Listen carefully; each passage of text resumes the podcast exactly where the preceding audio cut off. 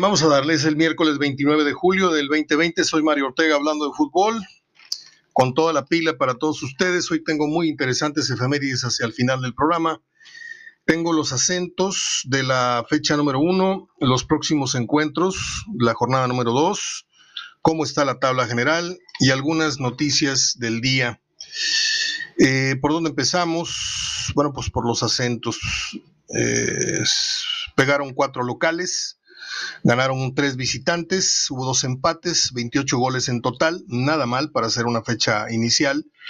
Yo francamente eh, esperaba en este sentido una cifra como de los 18, 19 goles, por ahí hasta 15, eh, por tratarse de esto que está pasando, la pandemia, la inactividad tan prolongada, etcétera, la falta de pretemporada en muchos casos, yo creo que en todos, ¿no? Aunque haya ha habido algunos torneos ahí este, moleros, este, no se hicieron pretemporadas en, forma, pero 28 goles son muy buenos para la, jornada inicial, les digo, 14 fueron anotados por locales, 14 por visitantes. Muy bien. Eh, ¿Qué equipos para su gusto? Esto lo, dijimos ayer, pero pues, podemos darle una, una, repasada. Obviamente los equipos que más llamaron la atención fueron Tigres por su contundente, contundente victoria ante el Necaxa, fue Cruz Azul, que sigue con un paso interesante, ya suma una buena cantidad de partidos entre amistosos y, de liga, creo que llegó a 16 sin perder. Eh, también está por ahí el equipo de, bueno, Monterrey ganó 3-1, pero no, no creo que deba ser incluido porque no ganó con, con lujo, no ganó con, con holgura. Aunque el marcador diga 3-1, por ahí Toluca le pegó un gran susto anoche, como lo señalamos en el podcast que ayer grabamos y publicamos al filo de las 11, 11 y media de la noche. Si usted no lo escuchó, bueno, pues aquí le va. Creo que Monterrey corrió con mucha suerte, toda vez que tenía el partido casi resuelto con un 2 a 0. Eh, pierde la mitad de su ventaja iniciando el segundo tiempo una gran actuación de Avilés Hurtado, que sale lastimado, una lesión muscular, que lo tendrá mínimo dos semanas fuera. Ese va a ser el gran problema de, de Avilés Hurtado, saber qué tan delicado quedó después de tanta inactividad. Este, dio un gran partido, puso dos pases para gol, este, y cuando haya que decirlo lo voy a decir, o sea, dio un buen juego. Vamos a ver si, si, si, esto se mantiene cuando regrese, pero yo sigo, que, sigo pensando que es una apuesta muy arriesgada, la de Mohamed y la de Davino, el querer sacarle aguas, eh, agua a las piedras. Eh, y, luego me puedo extender en ese sentido porque el problema de, de, de Avilés Hurtado, yo sigo pensando que pasa mucho por lo mental. Ok, hay que ponerla a jugar para que mejore eso, de acuerdo. Pero yo sigo viendo mucha eh, incertidumbre en su juego. Es decir, eh, se ha puesto a la cómoda a ser un pasador, pero perdió la virtud más importante que tenía, que era la del olfato, y, ese era un atacante eh, cortante, letal. Yo lo veo muy táctico, lo veo muy participativo, lo, lo, veo muy útil, de hecho anoche lo fue, pero no olvidemos cuál fue el motivo primordial por el que fue traído al equipo, ¿eh? O sea, no está eh, Avilés para agarrar el papel del Chupeto Suazo en, su temporada de salida. O sea, Suazo dejó de ser el goleador para convertirse en el movedor del equipo porque ya sus piernas y, su movilidad y todo esto ya no le daban. Le quedó el, olfato, ese que ya no tiene, parece, al, parecer, eh, Avilés y es lo que trata de recuperar. Por cierto, se habla de que Jonathan González está Mm, prácticamente amarrado con el equipo de Atlanta de la MLS, en donde va a ser pareja o va a tener la compañía de Jürgen Damm. Se habla de una negociación eh, alrededor de los 10 millones de dólares, cosa que es un negociazo. Pero lo que hicieron con Jonathan me parece una, una verdadera mentada de madre. Ok, Jonathan perdió su puesto a raíz del surgimiento del Charlie González y a raíz de las lesiones que lo aquejaron, pero pues este, le prometieron mucho y no le cumplieron en nada. A nivel selección, pues nada más lo utilizaron para que Estados Unidos no lo, no lo fuera a registrar y finalmente se olvidaron de él. por las razones que usted quiere y mande. Entonces, todos los que alguna vez opinamos cuando se iba a tomar la determinación por parte de él y su familia de hacia dónde jalar, yo le dije a usted que yo optaría, si él fuera algo mío, amigo, familiar, hijo, etcétera, yo le diría, sabes qué, vete con los gringos, son más serios en ese sentido. Y bueno, finalmente va a parar allá al, fútbol de Estados Unidos. No sé, dicen algunas versiones que podría arreglarse esa situación, ver qué partido, si jugó partido no oficial con, con México. No lo sé. Mañana pasado les puedo hablar al respecto, me informo mejor. Pero, eh, pues qué raro, ¿no? Se deshacen de un muchacho eh, de mucho talento y el hijo de Mohamed ya muy instalado en la grada como uno de los suplentes para el partido con Toluca.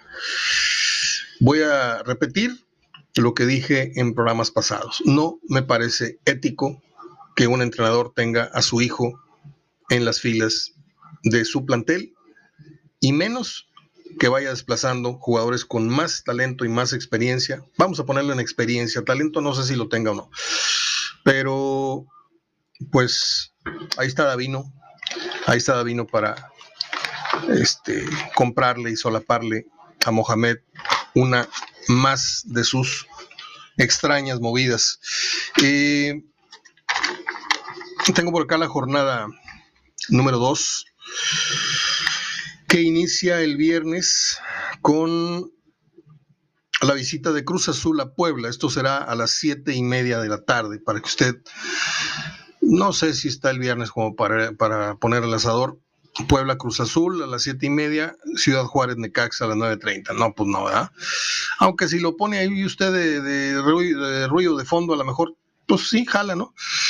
Este, para el sábado, tres partidos: América Tijuana, Tigres Pachuca y Atlas Pumas. Partidos a las 5, 7 y 9 de la noche respectivamente.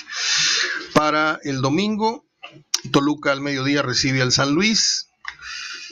Que se cuide el Toluca, porque pues si liga una, derrota más, muy tempranito le estarán poniendo la soga al cuello a su técnico. Eh, a las 5 de la tarde del domingo, les decía, Querétaro va a recibir al Mazaflán y Santos a las 7 de la tarde noche va a recibir a las Chivas. Para el lunes, el que se espera sea el partido más atractivo, o desde ya se, ve como el partido más atractivo, falta que salga bueno el juego.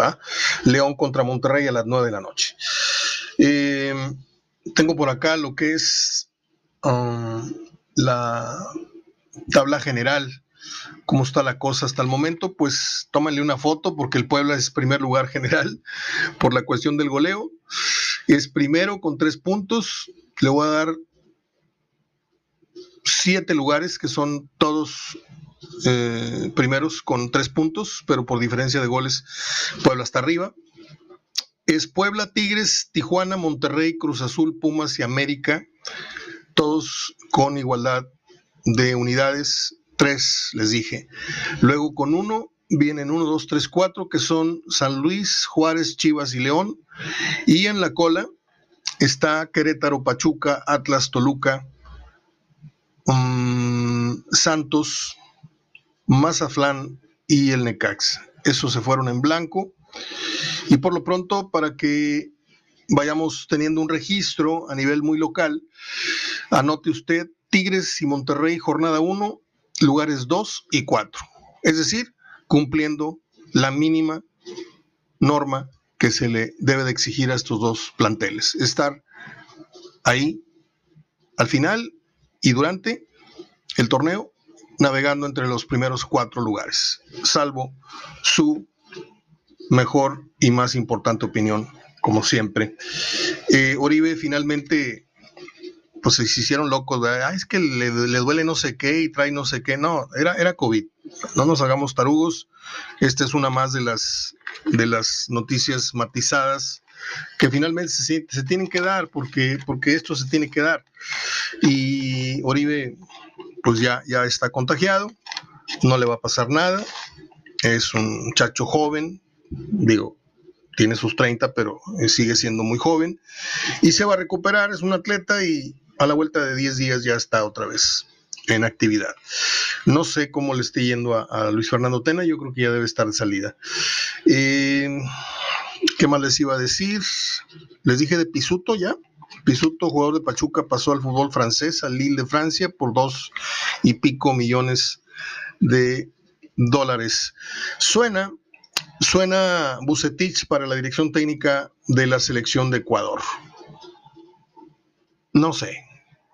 Conozco medianamente a Bucetich y sé que sus intereses están más en la MLS que ir a una aventura allá lejos, a donde no creo que conozca, aunque todos los técnicos dicen estar muy empapados y no sé qué, y se saben las alineaciones de Alemania y las de no sé. Yo no sé si Ecuador sea eh, un lugar al que le guste ir a dirigir o le gustaría ir a vivir también. Bucetich vive muy bien, vive muy, muy bien. Este, ya se los dije un par de ocasiones. Alguna vez estuvimos por su casa, nos invitó estábamos tomando un café y me dijo, ¿tienes algo que hacer? Dijo, no, terminando esto, ¿no? Ven, te invito a mi casa, la estoy, la estoy terminando de construir. Ya era una residencia, ¿no? Nada más le faltaban dos, tres cositas ahí. Cuando más para que se una idea, terminamos de recorrer la casa en una hora. era una cosa espantosa, era como de cuatro niveles. Muy bonita su casa ya para la, la colonia del Valle. En fin, eh, América hace oficial el préstamo de Sergio Díaz, un jugador de, que viene del Castilla, de la organización del Real Madrid, y ya le dieron su primer dulcito al Piojo Herrera, que se estuvo quejando que no tenía delantera. Yo sigo insistiendo, ¿eh? Y no me no hago para atrás porque alguien me dijo, oye Mario, ¿cómo te atreviste a decir que, que para ti la América de hoy es como el Atlante medio, medio embetunado? Pues sí. O sea, yo no, no, no me para del sofá el América con, con eh, de emoción, como si lo hacía Outes, Brailovsky, Batata, Reynoso, eh, Antonio Carlos Santos, eh, Villig, las Águilas, aquellas de Benja, aquellas ediciones del América, pues sí hacían que yo me sacara el sombrero. Este, este América este tropicalizado por el trofo, por el Piojo Herrera, a mí lo que es como, como espectador, y si usted me quiere poner ahí el título de, analista para ustedes, a mí no me, no me... Ahora, una cosa es que no me emocione y otra cosa que no de resultados. El Piojo ahí están sus, sus logros y no se los voy a, a tierra, ni, mucho menos. Pero en cuestiones de gustos, de estética futbolística, este equipo está muy lejos de, en todo sentido. ¿eh? Su mercadotecnia cayó brutalmente, eh, su nivel de asistencia cayó, el nivel de sus jugadores, este, la calidad de sus jugadores cayó eh, mucho para mí. Pero alguna gracia de tener Miguel Herrera que ha logrado sostener al América pese a lesiones, pese a tener jugadores pues así medio de medio pelo, medio no. incluso le voy a decir algo, ¿eh?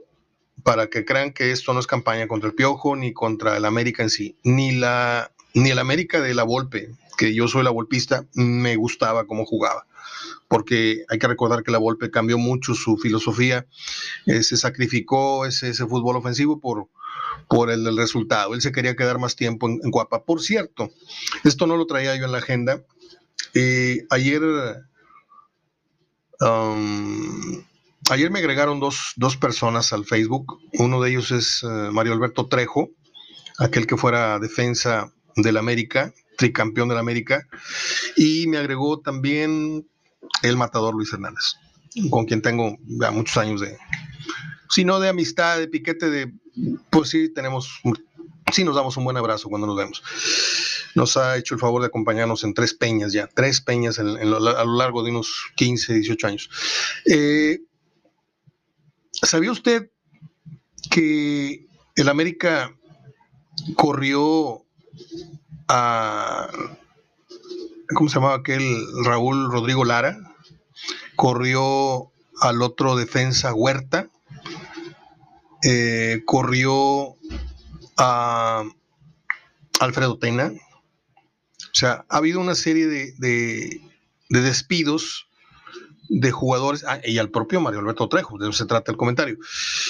Estaban trabajando con eh, categorías inferiores del América y pues está la raza porque yo me meto a las páginas oficiales de, seguidores de, Chivas y de América y de acá y de allá, y tratas de medirle el agua a los camotes y, el pulso de cómo están las cosas y organizacionalmente la gente que le va a la América no está muy contenta con la gestión de baños y ya le empiezan a, ver un poquito de, defecto a, la dirección técnica del Piojo, pero es otra cosa. Eh, qué triste, les decía yo hace ya unas semanas, que los equipos y principalmente la América le cierren las puertas o le dé una patada a los que fueron, pues en este caso no sé si muy históricos. Trejo sí, ¿eh? Trejo, fue, tricampeón con América, defensa. No me caía nada bien, eran unos defensas más mañosos, más cochinos que he visto. Todo el mundo menciona a Becerril y mencionan al, al, coreano, pero Trejo también y el otro Isaac Terrazas eran de armas tomar. Pero bueno, ya es una persona adulta, estuve viendo sus fotos, y estuve leyendo por ahí algunas cosas que escribió eh, que tienen que ver con, eso. Incluso dio una entrevista en video para no sé qué programa y venía hablando del tema del despido de él y de otras exfiguras de la América. Nada más para que se den una idea cómo está la cosa. Yo siempre me he preguntado, yo, no sé usted, en Tigres no ha sido el caso, ¿eh? porque Tigres siempre tuvo cerca a, a, a Milok, que fue el gran Gurú, el, gran entrenador, lo tuvo ahí de consejero en sus últimos años. Tuvo a Batocleti en la organización. Cuando requería, lo llamaba al primer equipo. No sé por qué nunca le dieron la continuidad a Bato, en paz descanse. Este, pero siempre ha tenido a Angelillo Martínez Cervera, tuvo a ¿quién más? a Carlitos Muñoz, que también acaba de ser removido del cargo para poner a, una espuma, que es la muñeca no me acuerdo cómo se llama, el asistente del Tuca, Hugo Hernández. Eh, eso no, no, no aplica aquí. En Monterrey acaban de poner a, a Denigris como brazo derecho de, o supuesto brazo derecho, o uno de los brazos derechos de, Mohamed. Eh, por ahí está en la institución enclavado Tito Becerra, en la cuestión de las básicas, y luego lo movieron para el equipo femenil. Pero yo siempre me he preguntado, ¿por qué Guille Franco trabaja para la organización del TEC, que es una organización bastante respetable. De hecho, ahí estaba eh, Miguel Mejía Barón en, el TEC Estado de México, algo así, en Campos Toluca. Este, pero ¿por qué no lo, no lo incorporó nunca Monterrey siendo lo que fue en el equipo? Eh, a que transmitiera experiencia a los jóvenes atacantes. Si no en el primer equipo, a lo mejor el, entrenador que llega en funciones, pues ya trae su propio equipo. A Denigri se lo enjaretaron a, Mohamed y no tuvo otra más que decir, ok, va. Pero, oye, ahí está eh, el Guille Franco, que pues me digan lo que me digan, aunque haya sido un churro lo que hizo en el Mundial, que llegó lastimado, por cierto. Eh, yo ya hace tiempo lo hubiera incorporado, ¿sí? Arellano. Es que Arellano se metió en una bronca y salió limpio o no salió limpio. ¿Era, ¿Era verdad o era mentira de lo que le acusaban? No, era mentira. Bueno, pues dale su dignidad, dale su lugar, rescata tu leyenda, rescata a tu jugador y dale un puesto en la organización y ponlo a trabajar con chavos. ¿Sí? Lo que pasa es que estas organizaciones que están dirigidas por jóvenes el día de hoy. Aunque usted vea ahí a, Duilio con barba y todo esto, hay muchos yuppies, hay muchos este, niños bien atrás. Este, que estudiaron no sé qué cosas, y, pero que de fútbol cancha saben lo que yo sé de trigonometría, ¿eh? esa es la verdad. Yo incorporaría al club las últimas leyendas, no le digo a Bahía porque Bahía es un desmadre, pero lo quiero mucho, pero no, no tiene mucho que, transmitir. A lo mejor en escuelitas de niños como lo hace él, sí, pero yo le hablo de un Guillo Franco, le hablo de un Cabrito Arellano, le hablo cuántos años pasaron y nunca le hablaron a Guarací. Imagínese al mejor defensa central que ha tenido en la historia el equipo, transmitiendo conocimiento, experiencia, el enseñarle a los jugadores cómo cuerpear, cómo, cómo ser tiempista, eh, cuántos, cuántos Hugo Ayala no, no, hubieran salido en Monterrey, porque Hugo Ayala es un gran defensa en ese sentido. Este, me digan lo que me digan. Yo nunca entendí, y luego ya pasó el tiempo y ya entendí. Ya entendí que los exjugadores pues aunque hoy le regalen camisetas y hoy los inviten a un partido cada que viene el Papa, no son muy bien vistos en la organización. ¿Sí? ¿Por qué? No sé. Bueno, eh, no tengo nada más que agregar en mi bitácora de lo que tenía para ustedes de comentarios de fútbol. Déjenme hacer un repaso. Déjenme hacer un repaso, ya, ya dije. A lo mejor me, está, me estoy quedando corto con el tema de los goleadores, jornada 1. Eh, a ver, de memoria, Dineno metió dos, Quiñac metió dos. Mm, ¿Quién más metió dos? No me acuerdo. ¿Ya ve? Por eso no quería hablar de los goleadores. Yo sé que eran como tres o cuatro. Este, Dineno, Guiñac, Funes Mori y uno más por ahí. Bueno, hasta aquí el contenido de fútbol. Si usted no me quiere escuchar hablando de efemérides y de cine y de cosas que le caigo gordo, hasta mañana. Eh, un día como hoy, en 1920, para los que son así muy cinéfilos del cine mexicano de adeveras, ¿sí? No de amores perros para acá, no de adeveras. En 1920 nació uno de los grandes villanos del cine mexicano, que luego hizo carrera en Hollywood. ¿De quién estoy hablando? Él salió en la película Salón México, en la primera versión. Estamos hablando de un tirante, de un pelado, pelo brillantinado, bigote así, parece que trae una caramuela aquí arriba de la jeta. Rodolfo Acosta, ¿sí? Hizo, le digo, posteriormente películas en Hollywood y luego se instaló en la televisión gringa. Muy pocos lo conocen de nombre, pero al ratito les publico la fotografía y lo van a reconocer. En 1973 mmm, se dio uno de los robos más grandes a un grupo de rock en la historia. A Led Zeppelin, al grupo Led Zeppelin, le robaron de su caja de seguridad del hotel en donde se hospedaba nada menos que 200 mil dólares de lo que había sido la, la taquilla del concierto anterior, del día anterior. Mañana le digo en qué ciudad y en qué hotel fue, porque no tengo de momento ese dato. En 1976, este es un dato muy interesante que les voy a dar porque para mí es nuevo y por eso me gusta esta sección, porque a la vez que ustedes aprenden, yo también aprendo en muchos casos. Eh, Bob Dylan, usted sabía que sufrió un accidente en moto en 1966. Esto fue en los alrededores de Woodstock. Bueno, pues el accidente fue tan serio que estuvo una semana en coma. Yo creo que por eso quedó medio lento, hablando acá en corto. No, eh, yo no sabía este dato. Una semana pasó en coma Bob Dylan en el 66. Eh, hoy hubo dos, hoy, un día como hoy hubo dos casamientos, dos bodas muy célebres. La famosa boda del siglo. Se casó el príncipe Carlos con Lady Di. Yo estuve en el túnel en, la flama esta eh, que da entrada al túnel en donde murió Lady Di cuando estuvimos en París y se me, me dio un escalofrío tremendo. No sé por qué. Eh, esa mujer fue sacrificada. Sabía algo que otros querían que no se supiera más adelante. Eh, en 1983 murió David Niven, aquel actor inglés de gran prestigio que ganara el Oscar por la película Mesas, ¿cómo se llamaba? Mesas Split, Mesas Separadas. Eh, él filmó con Cantinflas aquella famosa película La Vuelta al Mundo en 80 días. Yo la vi y necesito verla otra vez porque la primera vez que la vi era muy niño y no me divirtió en lo más mínimo. Como cuando me llevaron a ver Los Tres Caballeros al cine, yo iba muy gustoso y la verdad me dio una aburrida tremenda. No sé si se acuerda usted de los tres caballeros. Eh, un día como hoy murió uno de los directores más importantes en la historia del cine eh, hispano y no hispano a nivel mundial, eh, Luis Buñuel. Si usted quiere surfear por el cine de Luis Buñuel, usted tiene que ver Viridiana. Esta nos las inyectaron por las orejas y por todos lados en, la escuela, tuvimos que ver Viridiana, Los Olvidados y El Perro Andaluz. Son sus tres mejores obras.